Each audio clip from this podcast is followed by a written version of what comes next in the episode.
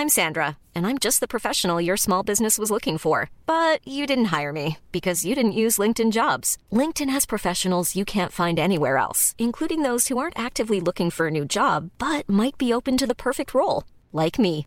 In a given month, over 70% of LinkedIn users don't visit other leading job sites. So if you're not looking on LinkedIn, you'll miss out on great candidates like Sandra. Start hiring professionals like a professional. Post your free job on linkedin.com/people today.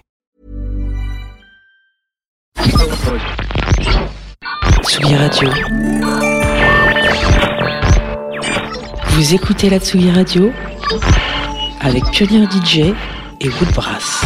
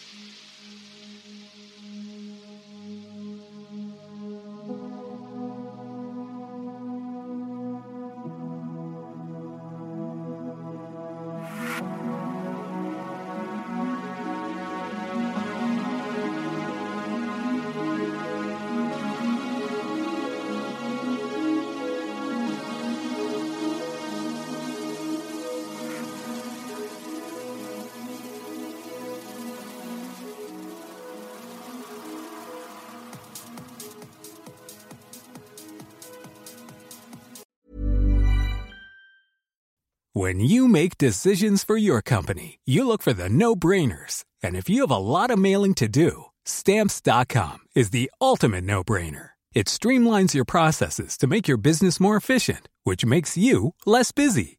Mail checks, invoices, legal documents, and everything you need to keep your business running with stamps.com. Seamlessly connect with every major marketplace and shopping cart. Schedule package pickups and see your cheapest and fastest shipping options from different carriers with rates up to 89% off USPS and UPS rates. And with the stamps.com mobile app, you can take care of mailing and shipping wherever you are. Make the same no-brainer decision as over 1 million other businesses with stamps.com. Sign up with code program for a 4-week trial plus free postage and a free digital scale. No long-term commitments or contracts. That's stamps.com.